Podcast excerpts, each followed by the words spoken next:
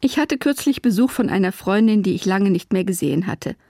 Nun war sie zum Kaffeetrinken da und hat von ihren Urlaubsplänen erzählt. Es soll mal wieder richtig weit weggehen.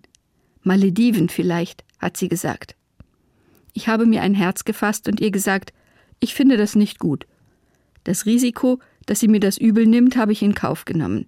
Ich habe gesagt, ich finde, man sollte aus Achtung vor der Schöpfung nicht so viel reisen. Es ist einfach nicht gut für die Umwelt.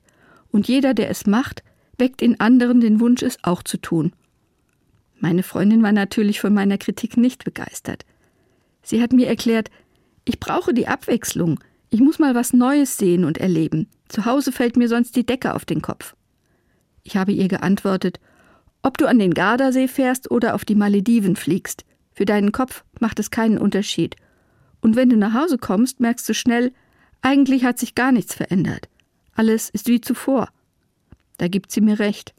Trotzdem, sagt sie, Drei Wochen an nichts denken, nur Wellen und Meer sehen, das tut mir gut.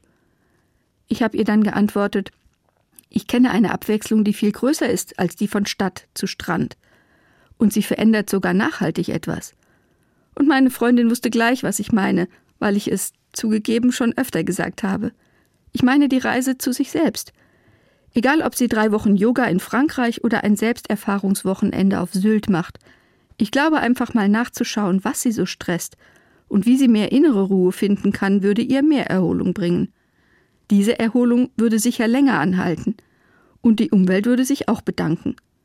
Und ich füge noch an, Gott hat uns seine Schöpfung anvertraut, wir sollten nicht so fahrlässig damit umgehen. Ich denke drüber nach, sagt sie. Und das ist doch auch schon mal was, sage ich mir.